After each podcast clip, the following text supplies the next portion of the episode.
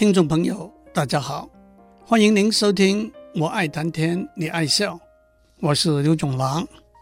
孔子在《论语》里头说：“君子有三戒，少之时，血气未定，戒之在色；及其壮也，血气方刚，戒之在斗；及其老也，血气既衰，戒之在德。”诸位一听，就想起轰动一时的电影《色戒》。色戒这个名字，可以说源自“戒之在色”这句话。是不是我也要凑凑热闹，在这里谈谈李安的电影和张爱玲的小说？李安的电影和张爱玲的小说都是非常好的话题。不过今天我倒想要。阐述一下孔子这句名言。两千五百多年以前，孔子教学和生活中的点点滴滴，由他的学生记录下来，也可以说是学生们的课堂笔记。后来就成了《论语》这本书，《论语》加上孟子写的《孟子》，孔子的大弟子曾子写的《大学》。孔子的孙子子思写的《中庸》，并称为四书。《论语》一共有二十卷，里头很少长篇大论，几乎都是短短的语录。不过这些短语里头含有许多做人做事的智慧。宋朝的开国宰相赵普说过，他读通了半部《论语》。就可以治天下了。的确，《论语》里头有许多对政治、社会和民生的看法和见解，可以作为治国的原则。中国北京师范大学的于丹教授出版了一本红极一时的新书，叫做《论语心得》。这本书里头，于丹教授通过《论语》谈心灵、处世。交友、理想和人生的道理，他说：“读通了半部《论语》，就可以修自身了。”其实，古今中外许多伟大的思想家的著作里头，往往都会在简短、平淡中指出许多智慧和见解。一方面能够超越时间和空间，另一方面也可以应用到。特定的时间和空间里头，特定的例子上面，所以我想从比较接近科技和管理的观点来解读《论语》里头孔子讲的一些话。孔子说：“君子有三戒，少之时，血气未定，戒之在色；及其壮也，血气方刚，戒之在斗；及其老也。”血气既衰，戒之在德。首先，孔子说君子有三戒，为什么不是一戒、两戒、四戒、五戒呢？其实不但在《论语》里头，在中国文字当中，三是一个常用，也是一个很有趣的数字。三可以用来代表一个很多、相当充分的数目。刘备三顾茅庐，孟母三迁，三思而后行，都是例子。三也可以用来代表一个少的数目，三寸金莲，三言两语，都是例子。三也可以用来代表一个恰当、不多不少的数目，酒过三巡，三鞠躬，都是例子。其次。君子有三戒里头，戒这一个字有两个相似，但不是完全相同的意思。一个意思是小心、谨慎、注意、防范。李安的电影《色戒》的英文名字是 Lust Caution，把戒字翻成 Caution，那就是小心谨慎的意思。另外一个意思是禁止、革除的意思。宗教里头的戒律是不可以违反的规律，戒毒、戒酒、也就是不可以吸毒、不可以喝酒的意思。那么您会问，孔子讲的戒字是哪一个意思呢？是小心谨慎吗？还是绝对禁止呢？孔夫子没有讲，我也不知道。我的回答是：您这个问题本来就是借问。您会问，那么借问是说这个问题可以小心谨慎的问呢，还是不许问呢？我的回答是：我也不知道。也许这正是孔子智慧所在的地方。就由我们自己来解释、来体会就好了。讲到这里，让我打一个岔。您可知道“戒指”这一个词的来源吗？指环是一个环形戴在手指上的装饰物，在不同的历史和文化中，也有权力和约束的象征。不过，按照中国野史的传说，中国古代的皇帝每天晚上，会在众多的妃子、宫女里头选择指定一个他喜欢的来服侍他。但是，当一个妃子、宫女因为生理的原因不能够被指派的时候，管事的太监会替他戴上一个指环，等于告诉皇帝不能指派他。这就是“戒指”这个词的来源，表示不可以指。在这里，我要得到一个岔。在李安的《世界》这部电影里头，间谍王扎之被枪毙之后，易先生的秘书把易先生送给王扎之六克拉的钻戒交还给易先生，说：“这是您的戒指。”易先生平淡的回答说：“这不是我的戒指，真是色如流水，皆无痕。”还有。孔子把人生分成三个阶段：少年、壮年和老年。其实，我觉得年龄的分界并不重要。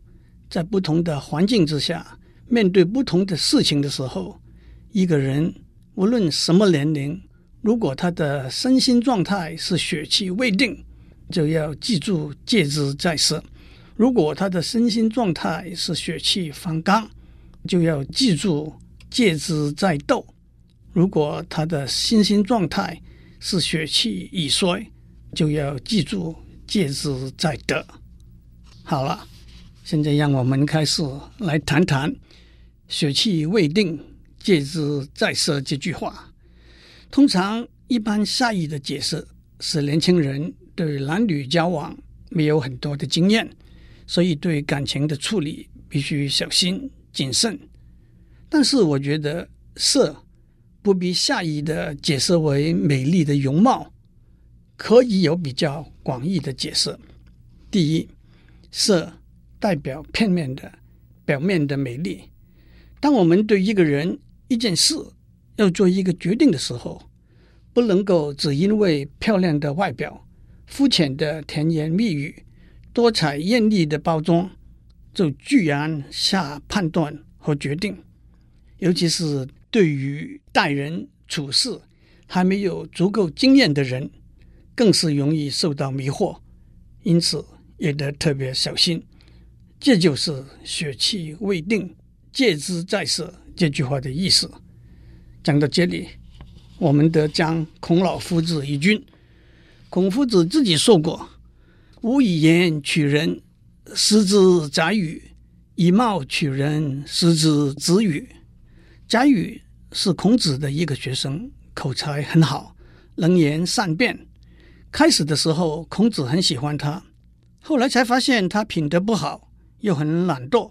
有一天，他吃过中饭，躺在床上睡午觉，给孔子逮到了，还被孔子大骂：“朽木不可雕也。”另外有一个鲁国人叫做子羽，他想要跟孔子做学生。但是因为他相貌丑陋，孔子开始的时候不愿意，后来勉强收了他做学生，才发现他真是个好学生。这就是“无以言取人，失之宰予；以貌取人，失之子语”这句话的意思。这也不正是戒之在色的意思吗？讲到这里，让我介绍一篇刘伯温写的古文《卖柑者言》，里头讲到一个卖橘子的人，他懂得怎样储藏橘子，放上一年半载，橘子的外表还是鲜艳光彩，可是，一剥开来，橘子里头却像破布一样。这就是所谓“金玉其外，败絮其中”。刘伯温看到很生气，大骂这个卖橘子的小贩，说他骗人。这个小贩说：“我靠这份生意过活已经好几年了，我要卖，别人要买，他们从来没有埋怨过。为什么你话那么多呢？”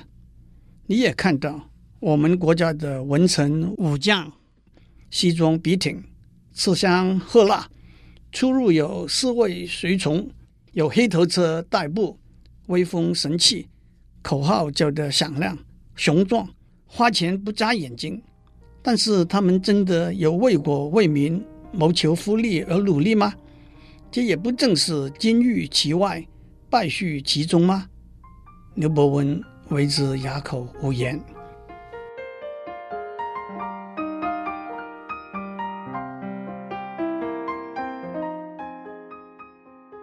我们在上面讲到孔子讲的“血气未定，戒之在色”这句话，我们说“色”这一个字可以有比较广义的解释。我们已经讲过，色可以代表片面的、表面的美丽和价值；推而广之，色也可以代表细节不重要的小地方。不管做什么事，总共的资源。是有限的，把时间、精神、人力、物力不成比例的分配在细节和小地方上面，那就是见木而不见林，那自然会影响到整个大局的成败。尤其是作为一个高阶的领导人物，他要决定大方向，但是他应该把细节交给他手底下的人去执行。曾经有人问我：“那么你对细节想不想知道呢？”我说：“我可以知道，但是我不要管。”他继续问我：“假如我想和你讨论一些细节的事呢？”我说：“那我不会扮演你的老板的角色，而会扮演你的同僚的角色和你讨论。最后还是由你在这些细节上面做决定，去执行。”还有。色也可以代表短暂的美丽或者价值，短暂的权力、过眼的荣华、一时的虚名，往往会使人动心。一个缺乏远景、缺乏自我持续能力、只是一时权宜的计划，应该特别小心去评估。还有，色也可以代表一个虽然有吸引力，但是要付出的代价。却远超过它的实质或者成效的产品，例如一台性能好、价钱低的机器，但是它维护的费用特别高，或者耗费的电力特别多；一个目标和成效都很好的工作计划，但是所需要的人力和物力却特别多，都是例子。美国的富兰克林总统写过一篇短文，Too dear for the whistle。价钱太昂贵的一个口哨。这篇短文叙述他七岁的一年放假的一天，口袋里头装满了铜板，跑到一个玩具店里。当他看到一个口哨，那正是他看过别的小孩在吹，他羡慕得不得了的口哨。他马上把他口袋里头所有的钱都拿出来，把口哨买回家去。他回到家里，猛吹他的口哨。不但把兄弟姐妹都烦死了，他们还告诉他，他付了四倍的价钱去买这一个烂口哨。这也是因为他血气未定，才冲动的把他口袋里头所有的钱拿出来，买了一个没有什么价值的玩具。最后，色也代表容易让我们沉迷的东西和事情。电动游戏是一个很好的科技。娱乐产品，但是很多年轻人沉迷在电动游戏上，忽略了学习、运动和正常的社交活动。其实，即使是工作，过分的投入，以致忽略了健康和家庭，都是孔老夫子说的“戒之哉，戒之哉”。不过，孔夫子也了解“戒之在色”这个道理，说起来容易，实行起来并不那么简单。他说过：“吾未见好德如好色者也。”德代表内在的修养和美德，重要的方向和原则，持久永恒的价值。色代表表面的美丽，短暂一时的欢乐。和无关宏旨的细节，有一句话：“德之悦我心，由色之悦我目。”那就是德让我们内心得到快乐和祥和，色只不过是眼睛看到的美丽而已。德是给心灵坐的沙发椅，色只是给眼睛吃的冰淇淋而已。孔子说：“好色容易，好德。”要靠决心和努力，很多人都会选择走容易的路，只有少数的人能够下决心去走不容易走的路。的确，孔子对人性是相当了解的。他在《礼记》里头说过：“饮食男女，人之大欲存焉。”告子也说过：“食色性也。”都是说吃饭、喝酒和男女交往。都是人的天性，不过我还是觉得食和色都不比下意的解释为饮食和男女，更何况在今天的社会，大家都口口声声的说要减肥、要瘦身，戒之在食，恐怕是大家都会举双手赞成的吧。最后，《论语》里头说：“子见男子，子路不悦。”男子。是春秋末期魏国卫灵公宠爱的一个妃子，她风流娇艳，但是声名不怎样好。孔子到了魏国，男子邀请孔子去看他，孔子果然去了。他的大弟子子路因此很不满意，害得孔夫子赶快发誓说：“我没有什么出轨的行为啊。”至于孔子为什么去看男子呢？是不是被他的美丽吸引呢？民国初年，林语堂还根据这句话写了一出话剧，叫做《只见男子》，引起了一段对圣人不敬的风波。这也真是够八卦的了。祝您有个平安的一天。开车的时候，黄灯是小心谨慎，红灯是不可前进，也是戒之在色呀。我们下周再见。